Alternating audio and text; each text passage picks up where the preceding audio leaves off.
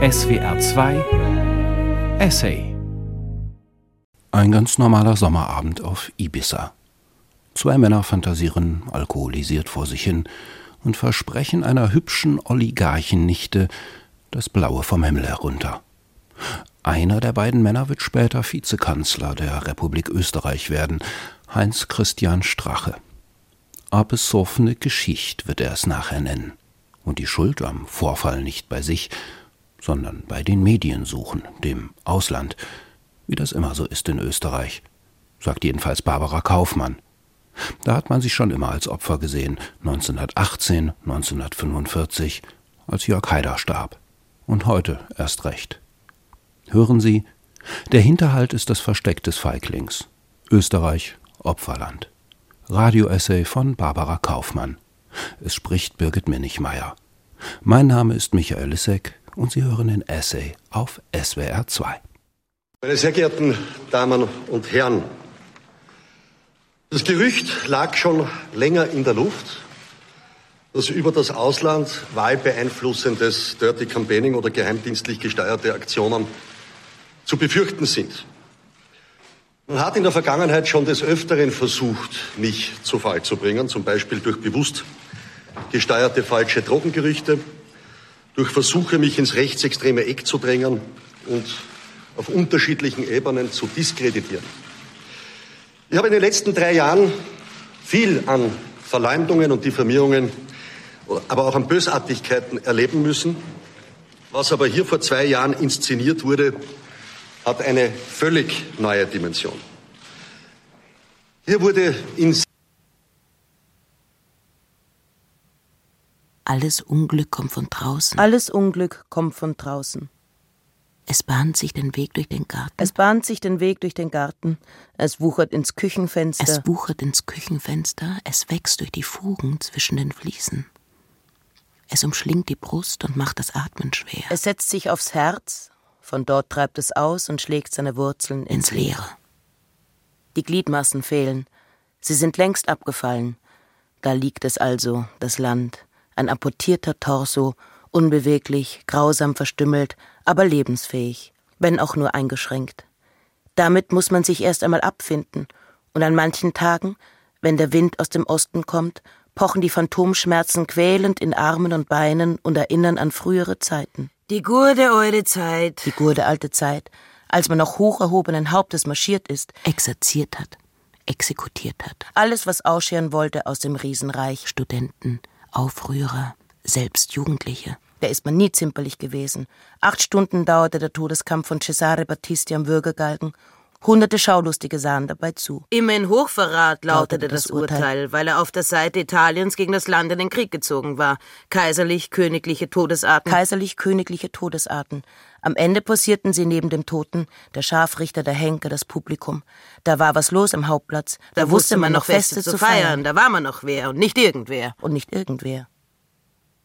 Davon zeugen der Herr Hofrat und die Frau Kommerzialrat, der Herr Doktor und die Frau Magister. Sie sind in jedem Wartezimmer, im Amt, bei Ärzten, im Krankenhaus. Dort werden sie aufgerufen. Es braucht keine Namen. Man weiß, wer gemeint ist. Namen haben nur die Titellosen. Die Leerstelle davor muss man nicht extra erwähnen. Jeder weiß, dass sie existiert. Sie ist Teil der Ordnung, die Willkür rechtfertigt, die Grenzen zieht zwischen denen zu ebener Erde und denen im ersten Stock.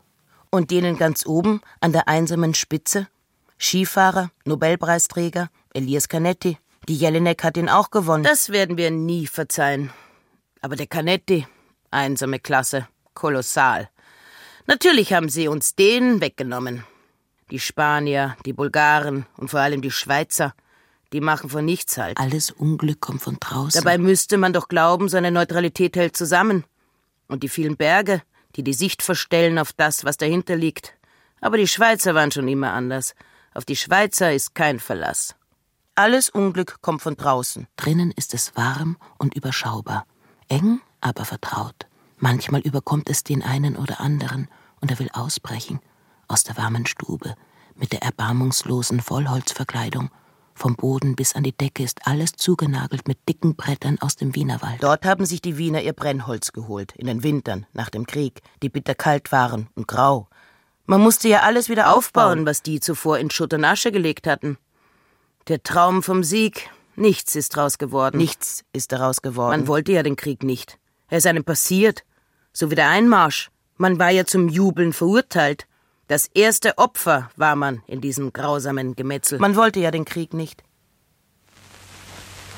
Das österreichische Volk hat wahrhaftig allen Grund, diesen Jahreswechsel in ernster Rück- und Vorschau zu begehen. Das Jahr 1945 war für uns ein Schicksalsjahr und das Jahr 1946 wird wieder ein Schicksalsjahr sein. Niemals vorher hat es einen Krieg gegeben, der den ganzen Erdball ergriffen hätte. Niemals einen, der so gewaltige Heeresmassen aufgeboten, so furchtbare Vernichtungsmittel verwendet hätte, der zum Schluss nicht nur für die Besiegten, sondern selbst für die Sieger zur Katastrophe geworden wäre. Unser Land ist nur ein winziges Stück dieses Trümmerfeldes von fünf Erdteilen. Unser Volk trägt an Zahl nur einen bescheidenen Anteil dieses Massensterbens und Massenelends. Aber Österreich ist, Österreich ist die traurige Rolle zugefallen, den ersten Anstoß dieses siebenjährigen Weltkrieges und zugleich das letzte Opfer der europäischen Kriegshandlungen gebildet zu haben. Sie hörten Bundespräsident Dr. Karl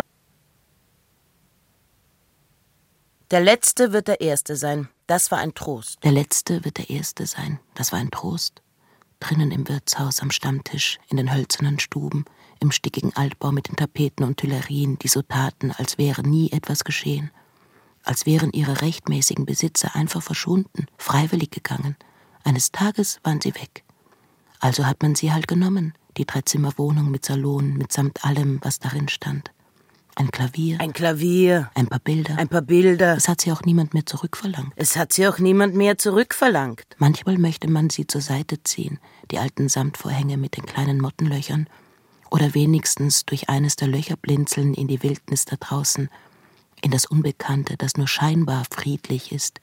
Manchmal möchte man all die Warnungen in den Wind schlagen, an die man aber später reumütig zurückdenken wird. Falle, Falle hätte man nur auf sie gehört, denn draußen ist Feindesland. Dickicht und Düsternis, in der man sich allzu schnell verläuft, vom Weg abkommt und ins Verderben strauchelt. Und wenn man einkehrt in die vermeintliche Sicherheit, in das hell erleuchtete Haus, in der Fremde, wenn man hereingebeten wird, Speis und Trank vorgesetzt bekommt, ist man schon verloren, hineingetappt in den Hinterhalt ohne Entkommen, dann muss man zuschlagen, bevor man selbst zum Opfer wird von jenen, die keinen Anstand und Ehre kennen. Man hat ja schon davon gehört, davon gelesen, wie sie Fremde behandeln, von ihrer Grausamkeit, ihrer Rohheit, ihrem fehlenden Gefühl für das, was menschlich ist. Man musste sich wehren, bevor sie zu den Waffen greifen konnten. Präventivschlag. Alle niedermachen. Ausnahmslos. Das Massaker von Sabatsch. Nur fünf Tage nach Kriegsbeginn gegen Serbien haben die ehrenhaften, die hochdekorierten und zackigen Soldaten der K&K-Armee die Bewohner der kleinen Stadt Sabac in Serbien am Kirchplatz zusammengetrieben. Das Massaker von Sabac. Kinder, Frauen und alte Menschen. An die 80 Menschen. Was soll mit ihnen geschehen? Nur kein Schießpulver verschwenden, sagte der Kommandant. Nur kein Schießpulver verschwenden, sagte der Kommandant. Also nahmen die Soldaten das Bajonett und hackten sie in Stücke, einen nach dem anderen, ein Gemetzel, ein Niedermachen, ein Zerlegen von Körpern in ihre Einzelteile, eine Hinrichtung ohne Anklage. Ein Blutrausch, der die eine oder andere Uniform ruinierte. Kinder, Frauen und alte Menschen. An die 80 Menschen. Ein paar der Soldaten wären betrunken gewesen, sagte der zuständige Kommandant später vor Gericht. Er wurde freigesprochen. Austrian Cruelties. So ist man durch die Lande geritten. 14.000 Galgen in Galizien allein, aufgestellt von einem Kommandanten, der nicht mal bis drei zählen konnte. Leutnant Gustl, die Prater Mitzi und ihre Offiziere, die junge Romy Schneider als Christine. Und wie schön sie erst als Kaiserin war. Reifröcke und Hofdamen mit Hochsteckfrisuren, die wie Türme auf den Frauenköpfen saßen, aus denen scharf geschossen wurde auf alles, was sich bewegte. Zuckerbäckerfassaden, kantierte Veilchen und Schokoladenglasur und darunter die Knochen und das Blut jener, die man niedermachen musste, bevor sie selbst zuschlagen konnten. Wir wollten das nicht, wir sind es nicht gewesen, wir haben uns nur verteidigt, das muss noch erlaubt sein, bitte. Alles Unglück kommt von draußen. In einem siebenstündigen privaten Gespräch in meinem Urlaub wurde ich ja unter Ausnutzung einer zunehmenden Alkoholisierung. Und ja, es war eine besoffene Geschichte. Und ich war in einer intimen Atmosphäre verleitet, auch unreflektiert und mit lockerer Zunge über alles und jedes zu polemisieren. Und ja, meine Äußerungen waren nüchtern gesehen, katastrophal und ausgesprochen peinlich. Ich stehe nicht an, all Das Achterl Wein ist Kitt und Trost und Weihwasser zugleich, mit dem man besprenkelt wird, mit dem man ein Kreuz schlägt, von der Stirn zur Brust, zum Herzen und zur Seite um als einer von uns erkennbar zu sein, Teil der Werte, die es zu verteidigen gilt, gegen all das andere, das Fremde, die Zersetzung der Gemeinschaft, unser Schnaps für unsere Leute. Eine psoffene Geschichte, die immer dann erzählt wird, wenn man es nicht war, wenn man nicht ahnen konnte, was geschehen wird, was da mit einem passiert, was von einem Besitz ergreift und ohne dass man sich's versehen hat, in die Katastrophe führt. Das bin ich nicht. Das bin ich nicht. Das sind nicht wir gewesen. Das sind nicht wir gewesen. Man bietet auch ein Gläschen an.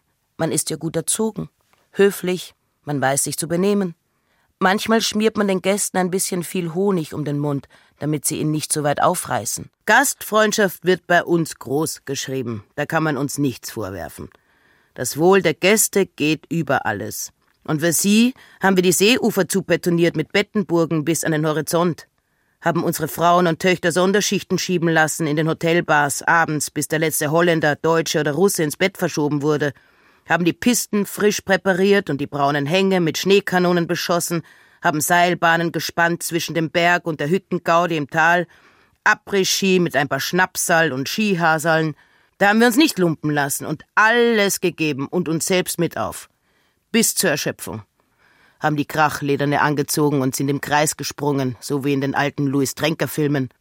Haben die Kaiserschlösser rausgeputzt, Wunderbäume aufgehängt gegen den Mutter und die Blasmusikkapellen aufspielen lassen, die alten Uniformen der Höflinge ausgestopft und drapiert, rund um die glänzenden Fassaden, hinter denen es knarrt im Gebälk, weil die schweren Stuckdecken nur noch getragen werden von den Knochen der Leibeigenen, die man einbetoniert hat in die dicken Wände, Repräsentation. Wir wissen schließlich, was sich gehört.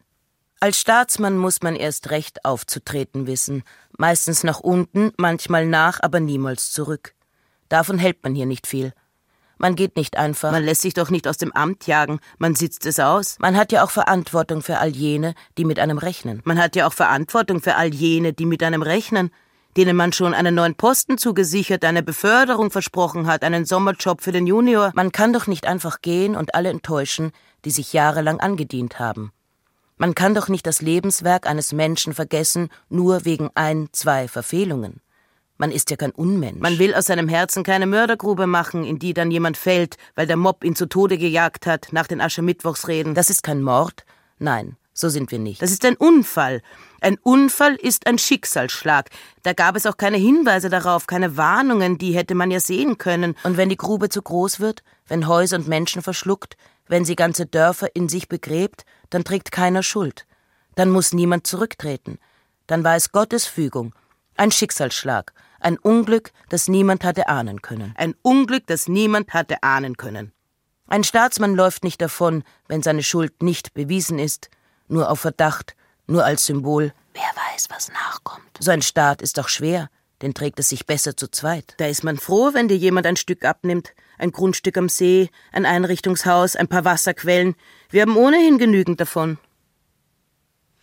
Es war ein typisch alkoholbedingtes Macho-Gehabe, mit dem ich ja wahrscheinlich auch die attraktive Gastgeberin beeindrucken wollte und ich habe mich prahlerisch wie ein Teenager verhalten und peinlich übersteigert auch agiert. Und damit habe ich letztlich den wichtigsten Menschen in meinem Leben zutiefst verletzt, nämlich meine Frau. Und lieber Philippa, ich weiß, dass du jetzt zusiehst. Die Frau ist ein Teil des Mannes, ein Schmuckstück, die bessere Hälfte, ein Teil von Haus und Hof und Inventar, ein Erbstück. Sie wird auch mit all seinen Titeln gerufen, selbst nach seinem Tod. Geerbte Würden.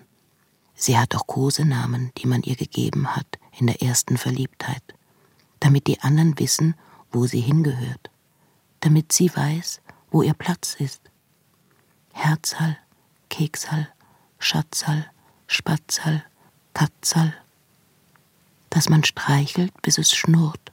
Ist das schon Sexismus? Das Eis ist dünn geworden, über das man früher die Liebste im Schlitten gezogen hat. Es trägt nicht mehr, man bricht ein und strampelt um sein Leben. Manchmal kann man sich auf eine Scholle retten, die vorbeischwimmt. Dort kauert man und treibt hinaus ins Meer, einsam und ahnungslos, verurteilt, ohne zu wissen, was die Straftat war. Es ist ein Spießrutenlauf geworden. Das kommt alles von außen. Das ist hereingetragen worden, um zu zersetzen, zu zerstören, zu zerreden, was früher keine Worte gebraucht hat. Was früher keine Worte gebraucht hat. Es kann ja niemand hineinschauen in so ein Eheleben. Und das ist auch gut so. Zu Hause führt sie ein strenges Regiment. Da hat sie Haare auf den Zähnen. Da kennt sie kein Pardon. Da wird sie laut und rabiat. Aber zuvor schließen wir die Fenster, lassen die Jalousien herunter, ziehen die Vorhänge zu. Das bleibt alles in der Familie. Das geht niemanden etwas an. Und wenn ihr etwas zustößt, wenn sie gegen den Türstock knallt und gegen die gebenden Hände des Gatten fällt, dann war es ein Übergriff von draußen. Ein Fremder, der sich gewaltsam Eintritt verschafft hat, nachts, wenn alle anständigen Menschen schlafen. Die Frau weiß, was sie gehört, sie weiß sich zu benehmen. Sei wie das Veilchen im Moose, sittsam, bescheiden und rein, nicht wie die stolze Rose, die immer bewundert will sein. Sei ein braves Mädchen, das dem Vater Freude macht und der Mutter und den Lehrern. Sei sittsam, artig und adrett, nicht laut und eigensinnig, sonst wirst du es schwer haben, sonst kriegst du keinen ab. Die Frau ist eine Augenweide. Die Frau ist eine Augenweide. Auch wenn ihr Kleid schwer über ihren Schultern hängt, auch wenn der Stoff kratzt und beim Atmen schmerzt, trägt sie den Kopf aufrecht und ihr Lächeln wie ein Schild vor sich her, an dem alles abprallt. Die Frau wird niemals laut. Ihre Stimme ist sanft und melodiös und schmeichelt den Ohren der Mithörenden. Kein Misston kommt aus ihrem Mund kein falsches Geräusch, das die anwesenden Gäste stören könnte.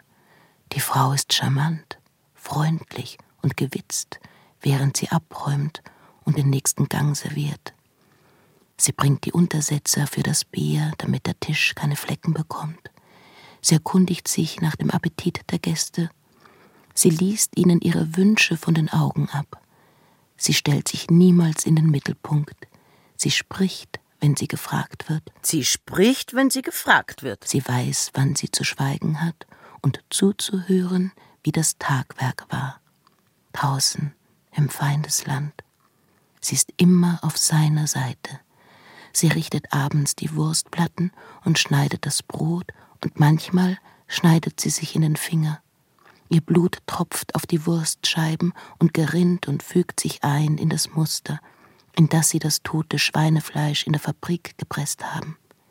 Geschlechtsgenossinnen von ihr, die es nicht so gut getroffen haben wie sie, die dort sitzen zwischen den Fleischklumpen, den Abfällen aus der Schlachterei, den Resten, die sie zusammensetzen müssen, so dass man Appetit auf sie bekommt, dass man zubeißen möchte, dass der Mund sich schon mit Speichel füllt, wenn sie einem beim Fleischer in der Vitrine entgegenlächeln, das alles ist ihr erspart geblieben. Immerhin. Im Plenum wird abgestimmt, in den Ausschüssen wird hart gearbeitet. Diese Regel wird immer zitiert, wenn die Rede auf mangelnde Abgeordnetentätigkeit während der öffentlichen Parlamentssitzungen kommt. Ein nun bekannt gewordenes Detail aus Sitzungen des nicht öffentlichen Innenausschusses lässt diese Darstellung aber etwas ins Wanken geraten. Die grüne Abgeordnete Theresia Stoischitz hat das, wie sie findet, unzumutbare Niveau der dortigen Ausschusssitzungen an die Öffentlichkeit gebracht. Ein sangesfreudiger SPÖ-Mandatar hält es zum Beispiel für lustig, ihre Wortmeldungen mit dem volkstümlichen Schlager Resi, ich hol die mit meinem Traktor o zu untermalen, erklärt Stoischitz. Aber auch sonst geistere der Schabernack durchs Verhandlungslokal, beschreibt sie eine Situation der letzten Sitzung. Ich war am Wort und es waren die üblichen Kindereien, die dort permanent passieren, nämlich äh, wenn ich am Wort bin, mir das Mikrofon auszuschalten, dann hört wieder keiner, dann rufen die Kollegen, sprechen es lauter und so weiter und so fort. Und da hat sich der Herr äh, Kollege Abgeordneter Burgstaller zu dieser eben ja jetzt schon Satz an bekannten Äußerung äh, herabgelassen, würde ich sagen. Wie ist die genau? Die, die Äußerung hat genau gelautet, er hat gemeint, das Mikrofon in den Mund nehmen und fest daran lutschen. Der steirische ÖVP-Abgeordnete Paul Burgstaller habe dabei, war in der Tageszeitung Standard als von ihm gegebene Erklärung zu lesen, bloß an einen Eislutscher gedacht. Die Kontroverse hat aber mittlerweile auch auf andere Parteien übergegriffen. Clubobmann Willi Fuhrmann von der SPÖ hatte gestern Stoischitz kritisiert. Ihr sei offensichtlich jedes Mittelrecht, das Ansehen des Parlaments in Misskredit zu eine Hand wäscht die andere, und gemeinsam wäscht man sie in der Unschuld. Nur minderjährig darf sie nicht sein. Man wird zur Schicksalsgemeinschaft. Man hält zusammen. Darauf fußt alles. Arbeitsmarkt, Berufsleben, öffentliche Sicherheit. Denn da schert niemand aus und probt den Aufstand. Da gibt es keine Umstürzler, keine Querschüsse. Da regelt man alles unter sich. Wir werden keinen Richter brauchen. Wir machen uns das untereinander aus. Drinnen fern von fremden Blicken und Urteilen, die nur ungerecht ausfallen können, weil sie den Betroffenen nicht kennen, seine Warmherzigkeit, seine guten Seiten, seine Lebensleistung. Auch der Staat kommt von außen, auch er ist ein Fremdkörper, der in die Gemeinschaft einbricht, sich zwischen Vertraute schiebt, der nur verhindert, verbietet, verunmöglicht. Wenn man sich an all das halten würde, was der Staat vorschreibt, wenn man alles befolgen würde, dann käme man nie zu etwas dann würde auch nichts entstehen, nichts wachsen können, dann wäre alles Brachland. Der Staat ist ein kakanisches Ungetüm mit einer Elite, die sich selbst versorgt, entmenschlicht, unbarmherzig, gefühllos, wo sich doch alles so sehr nach Gefühlen sehnen, nach Verständnis für Wünsche, Träume und Begierden, nach dem Baugrund, der laut Plan zu nah am Flussbett liegt, nach der Schule, die nicht im Wohnbezirk liegt, nach der Zufahrtsstraße, die durch Naturschutzgebiet führt. Der Staat ist ein gieriges Monster, das immer nur fordert und nichts zurückgibt. Vorschrift ist Vorschrift. Vorschrift ist Vorschrift. Da verlässt man sich auf verwandtschaftliche Verästelungen, die dich durchs Leben tragen. Man lässt sich eine Rutsche legen und gleitet so durch unruhige Zeiten. Sicher und ruhig. Wir können ruhig du sagen. Wir können ruhig du sagen. Man verlässt sich lieber auf Familie und Freunde, auf Klüngel, Klicken auf die Partie, anstatt verlassen zu sein. Wie sollte man auch allein überleben können da draußen, ohne Rückhalt gegen all die Paragraphen, die Straßenverkehrsordnung, die offiziellen Öffnungszeiten? Da legt man lieber einen Hunderter in ein schönes gefüttertes Kuvert, das man dem Befund beifügt, und plötzlich geht das ganz schnell mit dem Untersuchungstermin. Da geht man zu dem Bankbetreuer, der mit der besten Freundin liiert war, und das neue Konto samt Überziehungsrahmen ist schnell gemacht. Da wählt man denjenigen, den man von Kindheitsbeinen an kennt, der einem noch etwas schuldet, für die Unterschrift auf der Bewilligung. Und wenn man fertig gebaut hat, dort, wo mit einem Bleistiftstrich neues Bauland erschlossen wurde, da lädt man ihn ein zum Richtfest. Und das dickste Stück Fleisch, das ist für ihn. So ist man einander im Wort, ist sich verpflichtet, schließt ein Bündnis, drinnen, wo es niemand sieht. Und mit den Jahren wird sie immer größer, die Entfremdung Loslösung von denen, die da oben in Wien sitzen, verwalten und regieren, in welchen Konstellationen noch immer. Die Eigenbrötler, die Uneinsichtigen, die Widerständigen, sie werden ausgeschieden aus der Gemeinschaft, an die Wand gedrängt und nach draußen verfrachtet in der Stille der Nacht. Dort bleiben sie auch, wo sie keinen Unfrieden mehr stiften können. Dort müssen sie selbst sehen, wie sie zurechtkommen, die Querulanten, ohne die schützende Hand der Gemeinschaft, der Wildnis ausgeliefert, in der andere Gesetze gelten. Manche werden Fremdenlegionäre, dienen sich im Ausland an, kollaborieren mit dem Feind, werden Nestbeschmutzer aus Rache und Kränkung. Aber am Ende betteln sie darum, in heimischer Erde begraben zu werden. Neben den Eltern, die sich für sie geschämt haben, die der Gram über die Entfremdung in den Tod getrieben hat. Neben den Nachbarn, die sich zu Lebzeiten abgewandt haben. Aber was sie auch angerichtet haben in ihrem Trotz und Eifer, das Grab wird ihnen nicht verwehrt. So sind wir nicht. So sind wir nicht auch wenn der Pfarrer mahnende Worte spricht, die jene warnen sollen, die mit geballten Fäusten an der offenen Grube stehen, dass sie es ihnen nicht nachmachen, dass sie sich nicht auch gegen die ihren stellen, dass sie nicht vergessen, wen sie zu wählen haben, wer den Tisch füllt jeden Tag, unter den sie ihre Füße stellen. So ein Begräbnis ist eine Katharsis, gerade wenn es ein Verräter ist, ein Kollaborateur, dessen Sarg hinabgelassen wird. Es ist wichtig, damit die Ordnung erhalten bleibt. Es ist wichtig, damit die Ordnung erhalten bleibt. Glauben Sie, dass es uns weiter gelingt, im, Ausla im, im Ausland die These aufrechtzuerhalten, dass Österreich das erste Opfer Hitler, Hitler-Deutschlands ja, war? Die These ist doch richtig. Was gibt ja, ja, ist ja nicht ernstlich in Zweifel zu ziehen. Die Frage ist nur, ob das Auslands, Ausland uns das weiter abnimmt. In dem Klima, das jetzt im Ausland herrscht, im Gefolge der Waldheim-Diskussion. Ich versuche das so wertfrei als möglich äh, darzulegen. Das ist, bitte, es ist an dieser Richtigkeit dieser These nicht zu rütteln. Und zwar deswegen, da der Überfall Hitlers auf Österreich auch ein militärischer gewesen ist. Es ist zwar richtig, dass es keine militärische Gegenwehr gegeben hat, das war ein Fehler möglicherweise. Es muss aber gleichzeitig dazu gesagt werden, dass jede militärische Gegenwehr vergeblich gewesen wäre, vom Erfolg her gesehen. Und Hitler wäre in Österreich genauso einmarschiert, wie er kurz nachher in der Tschechoslowakei einmarschiert ist.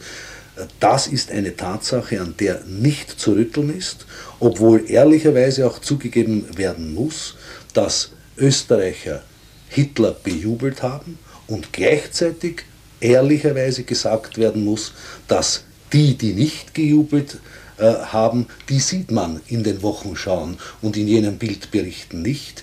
Die waren nämlich die Verborgenen. Und die Verborgenen, die nachher in den KZs gelandet sind und das waren jene, die verdienstvoll sind am Entstehen unseres neuen Österreichs. Und das muss man in Österreich und in der Weltöffentlichkeit betonen. Ja, und zwar mit einem gewissen Selbstbewusstsein. Und ich sage Ihnen gleich, äh, man kann sich nicht nur daran äh, orientieren, was irgendjemand im Ausland schreibt oder denkt, sondern wir müssen äh, in erster Linie einmal selber das Richtige finden und das Richtige tun. Und dann wird sich auch die Anerkennung, die wir jetzt da und dort vermissen, wieder einstellen. Äh, unsere Zeit geht dem Ende zu. Letzte Frage, ich bitte um eine kurze Antwort. Es gibt ja in Österreich äh, die Meinung, hört man sehr oft, hört doch endlich auf damit, rührt die alten Sachen nicht immer wieder auf. Äh, Ihre Meinung dazu? Äh, ich habe vorhin. Ein Opfer ist ja nicht unbedingt derjenige, der am lautesten schreit.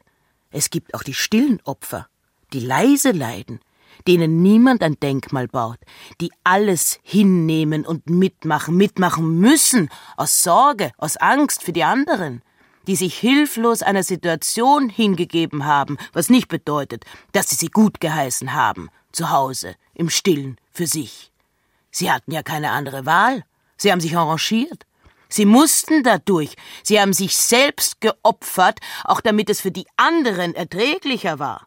Sie haben eben nicht nur an sich gedacht und den Helden gespielt. Sie haben die Zähne zusammengebissen, geschwiegen, erduldet, dass sie an Grausamkeit mit ansehen mussten.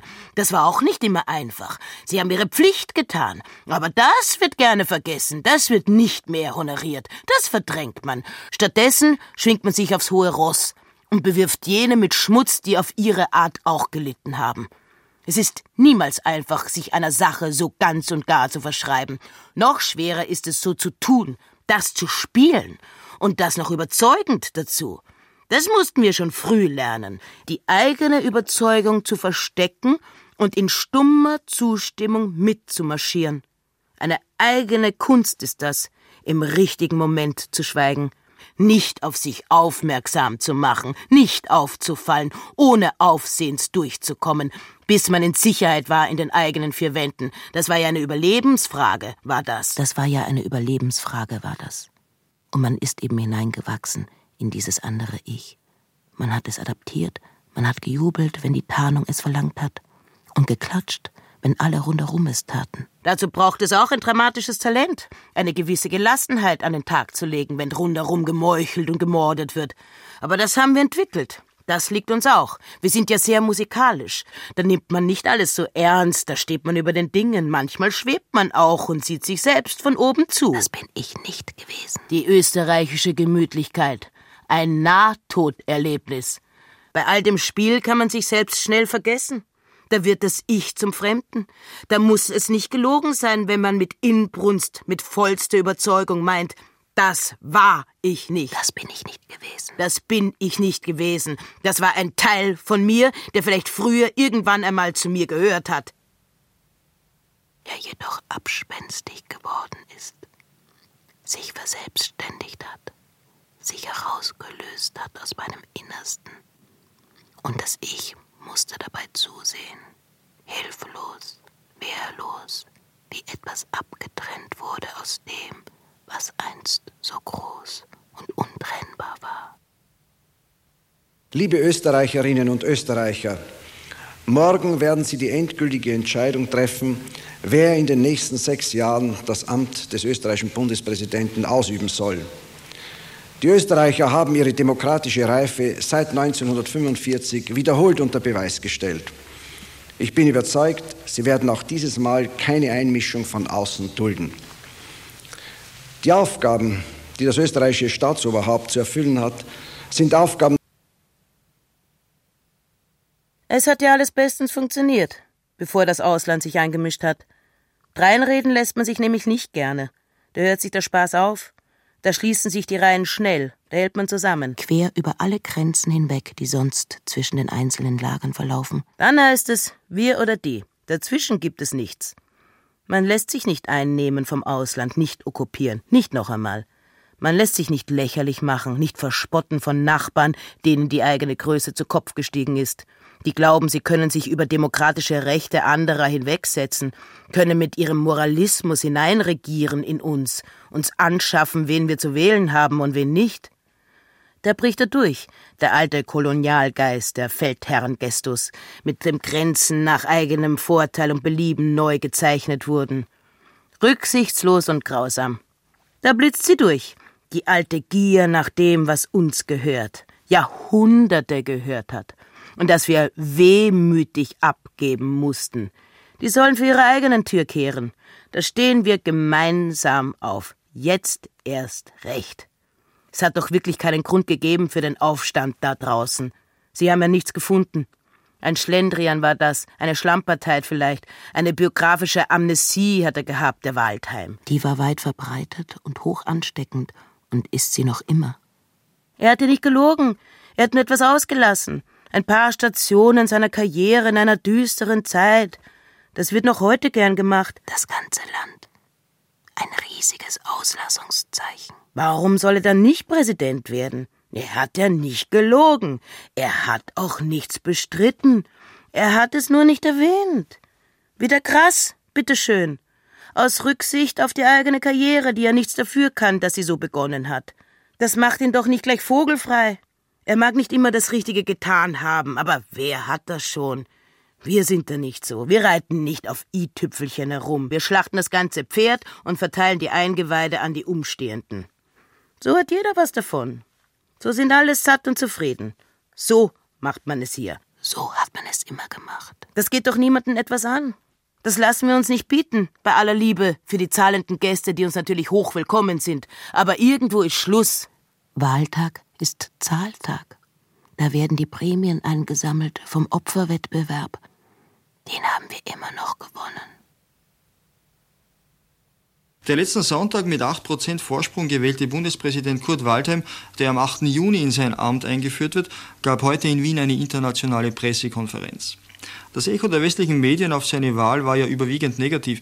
Die Kritik an Waldheims Darstellung seiner Vergangenheit wurde ausgeweitet zu einer Kritik an jenen 54 Prozent der Österreicher, die ihn gewählt haben. Tenor war der Vorwurf der Verdrängung der Mitschuld am NS-Regime und ein latenter Antisemitismus in Österreich. Schauen Sie, für mich sind Sie genau die gleichen Staatsbürger wie die anderen. Ich habe in meiner Einleitung bereits gesagt, dass ich mich dafür einsetzen werde, ähm, dass hier keinerlei Diskriminierung Platz greift gegenüber Minderheiten. Sind die Juden für Sie eine Minderheit?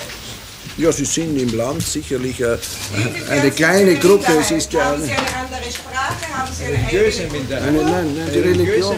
Schauen Sie, auch Protestanten sind in Österreich eine religiöse Minderheit. Äh, Das Dann gibt es die betonen. ethnischen Minderheiten, die Kroaten, die Slowenen. Es Nein, das ist eben der Unterschied. naja, also ich, es ist, ich rede, wenn ich bei äh, den Juden in Österreich äh, rede, re, spreche ich von einer religiösen Minderheit, die sie ist. Aber die zur gesagt, germanischen Kultur gehört seit 2000 Jahren, seitdem sie mit den Römern an den Rhein und an die Donau kamen. Ich habe immer den Beitrag äh, der, der Juden äh, zur kulturellen Entwicklung Österreichs, sehen Sie Literatur, Musik und so weiter, vorbehaltslos anerkannt. Also was sind Sie für Sie, die Juden? Sie haben mir das nicht ein, ein wertvoller Beitrag zur Entwicklung Österreichs auf allen Gebieten, die da in Frage kommen. Ich habe keine Probleme in dieser Hinsicht. Und die erste Frage war, warum haben Sie geduldet, dass antisemitisches Gedankengut in Ihrer Wahlkampagne transportiert Das war nicht drinnen, dagegen muss ich mich verwahren. Also Sie meinen, es, es war keine, kein Antisemitismus in Ihrer Wahlkampagne? Absolut nicht, das hätte ich auch nie geduldet und das passt doch gar Aber nicht zu meiner Einstellung. hat die ganze Welt das gehört? Ja, die ganze Welt, was ist die ganze Welt? Wenn Sie immer nur gewisse Kreise in New York als die ganze Welt bezeichnen, dann mag stimmen, ah, aber die ganze Welt denkt anders. Und Ihre Wahlkampagne hier ist ganz ohne antisemitischen Unterton gelaufen. Ganz ohne Antwort, genau das war. Davon sind Sie überzeugt? Davon bin ich überzeugt, ja. Schauen Sie, warum war ich überhaupt imstande, während dieses wirklich harten Wahlkampfes mit so einer Gelassenheit diesen Anschuldigungen gegenüberzustehen und den Wahlkampf ganz normal und effektiv fortzusetzen, weil ich von meiner Unschuld überzeugt war und bin, es gibt nichts, was man mir vorwerfen kann, weder was eine so das Ausland ist eine wilde Jagdgesellschaft, die ausrückt, um uns zu Fall zu bringen. Trunken vom eigenen Ruhm, abgefüllt bis oben hin mit der eigenen Selbstgerechtigkeit, zugedröhnt mit obszöner Unfehlbarkeit. So fallen sie ein, ausgerüstet mit allem, was die Folterkammern der Redaktionsstuben hergeben. Kameras, Aufnahmegerät, Drohnen, die über dir kreisen, blutrünstige Geier, die nur darauf warten, dass du einen falschen Schritt machst ein unüberlegtes Wort von dir gibst, verräterisch in ihre Linsen grinst, weil du ein fröhlicher Mensch bist. Weil du ein fröhlicher Mensch bist.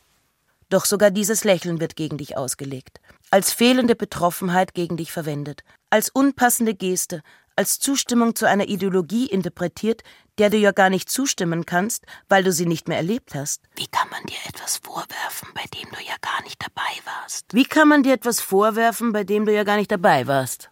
Aber das wollen sie nicht wahrhaben, wenn sie über die Autobahnen rasen. Alles war ja nicht schlecht. Aber wenn sie einmal läuft, die Maschinerie der falschen Verdächtigungen, der Unterstellungen, der haltlosen Vorwürfe, dann bist du in ihr gefangen. Dann kommst du aus dem Dementieren nicht mehr raus.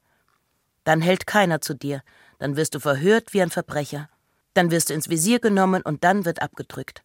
Erbarmungslos. Lange genug haben sie auf ihren Hochständen darauf gewartet, haben auf uns herabgesehen, haben aus allen Rohren geschossen, in der Hoffnung, uns zu treffen. Das Triumphgeheul der Jäger, das sich in unseren Schlaf geschlichen hat, in unsere Träume, so real, dass das Aufwachen es nur schlimmer machte. Kein Ausweg, nirgends. Paranoia Austriaca, die permanente Angst davor, erwischt zu werden. Von denen, die unaufhörlich in der Vergangenheit graben. Selbst nachts hört man sie schürfen unter dem Fundament unseres Hauses wie sie es langsam aber sicher aushöhlen, wie sie sich in unseren Kellern zu schaffen machen und alles, was eingemauert war, zutage bringen. So ein schönes Leben könnte es sein, in Frieden und freier Luft. Wenn man nicht ständig auf der Hut sein müsste. Wir wissen, dass sie da draußen sind, dass ihre Suche Krater hinterlässt, in die unsere Kinder beim Spielen stolpern, fallen und sich die Knie blutig schlagen. Und manchmal bleiben sie stecken sind verloren. Weil die kein Mitleid kennen, nicht einmal mit den Kleinsten. Alles nehmen sie in Kauf auf ihrem mörderischen Ritt durch unser Land, der nur ein Ziel kennt. Vernichten, zerstören, Wehrlose aus ihren Häusern zehren. Nicht um sie zu befragen, sondern um sie abzuschießen.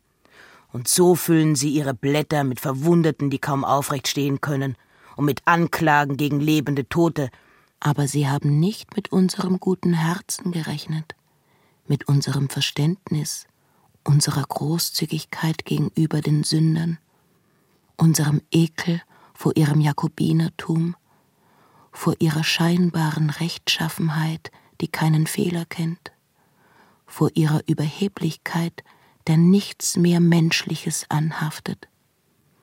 Wer niemals irrt, der ist kein Mensch, Nur das Menschsein hat uns letztlich in diese Lage gebracht. Der Ertappte, der Gefallene, der ohne Vorwarnung Abgeschossene ist einer von uns, einer, der unsere Sprache spricht, einer, dem wir vertrauen können, weil er sich nicht zu gut ist, zuzugeben, dass er ist wie wir und nicht besser. Entschuldigen. Es erscheint mir aber auch wichtig zu betonen, dass mit diesen geheimen Bild- und Tonaufzeichnungen mehrfach strafgesetzliche Vorschriften verletzt worden sind und dagegen verstoßen wurde. Genauso wurde verstoßen gegen den Ehrenkodex der Presse und die journalistische Sorgfaltspflicht und die Berufsethik. Der einzige strafrechtliche Verstoß, der vorliegt, ist diese geheimdienstlich inszenierte Lockfalle mit illegalen Aufzeichnungen, wo man zwei Jahre zugewartet hat, um diese dann in Folge auch zu zünden. Und ja, das war ein gezieltes politisches Attentat. Und ich frage mich ernsthaft, wozu diese Gruppierungen und Netzwerke mit ihrer Kriminalität.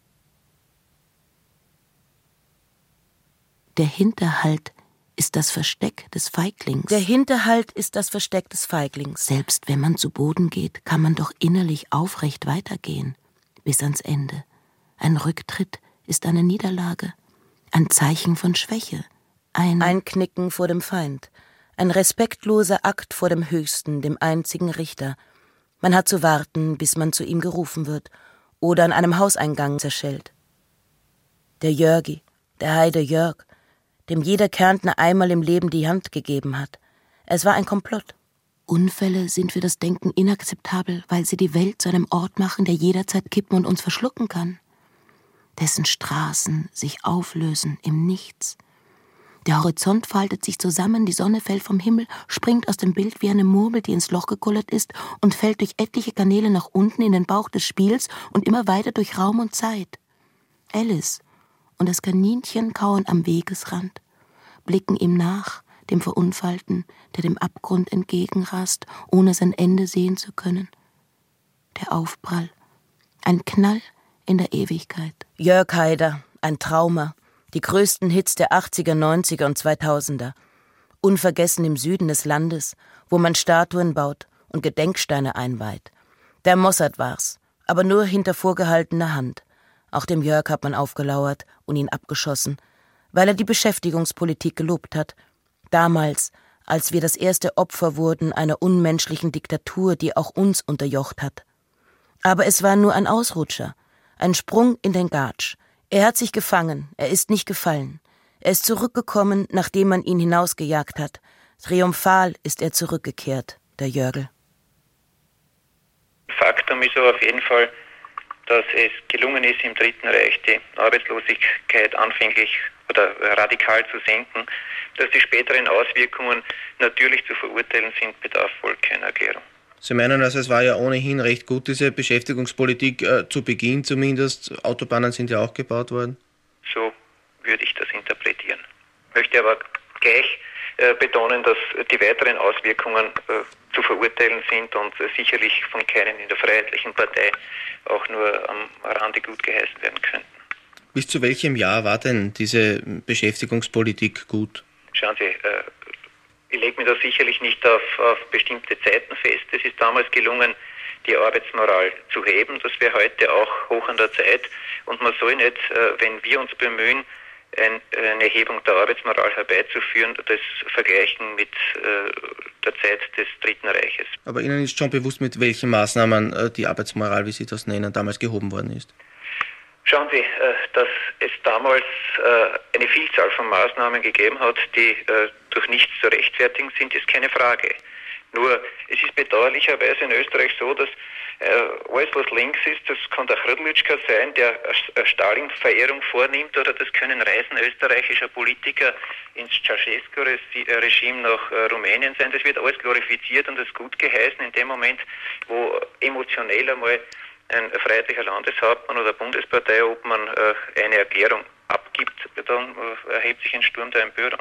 Das heißt, man muss auch das Dritte Reich loben dürfen. Ich finde es wirklich für zutiefst bedauerlich, dass man heute ohne Emotion über diese Zeit nicht sprechen kann. Ich glaube, es ist, wäre wirklich an der Zeit, dass man mal alle negativer, aber auch die wenigen positiver, die es damals gegeben hat,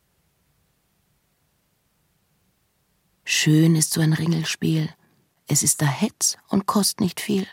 Es dreht sich immer im Kreis, Opfer, Täter, ein Karussell in Hochgeschwindigkeit, auf dem man sich festklammern muss, um nicht herauszufallen. Da kann man schnell den Überblick verlieren. Das darf man uns nicht nachtragen. Alles hat zwei Seiten. Nichts wird so heiß gegessen wie gekocht. Wo gehobelt wird, da fallen Späne. Nur mit der Ruhe. Kein Grund für Hysterie. Das kriegen wir schon hin miteinander. Solange es geht, halten wir uns fest und sitzen es aus. Die braven Bürger und ihre Kinder waren es, die den Bauern verraten haben, der ein paar Verfolgte versteckt hat. Oben in seinem Stadel unter dem Heu. Nachts sind sie gekommen, haben den Bauern aus dem Bett gezerrt und ihn aufgehängt. Draußen, am Hof, am Baum und ihn dort hängen gelassen. Ganze drei Tage, bis die Fliegen schon in seinen Augen gesessen sind. Stolz haben sie auf ihn gezeigt. Wieder, Wieder einen erwischt. Es war ein Wettbewerb zwischen den Dörfern. Das Denunzieren, der Verrat, das Auffinden jener, die Helden spielen wollten. Es gehörte schon einiges dazu, die Verstecke zu finden im Wald, die Flüchtenden aufzuspüren in der Nacht. Eine Meisterschaft, in der wir viele Goldene gemacht haben damals. Noch heute zieren sie die Wände und Vitrinen in den Kellern am Land. Werden gerne präsentiert, spät nachts, nach dem fünften Schnapsal. Die, die Trophäen. Trophäen die von der Heimatliebe erzählen, vom Spaß erzählen, den es gab in jener düsteren Zeit, die von Verzicht, von Opfern für die Sache getragen war. Ahetz. Alles Unglück kommt von draußen. Von dort ist es in Gang gesetzt worden. Das Karussell, der Kreisel, auf dessen Scheibe wir balancieren und ständig austarieren müssen, den Rücken verbiegen, die Beine schief und krumm, die Knie elastisch halten, damit wir nicht fallen.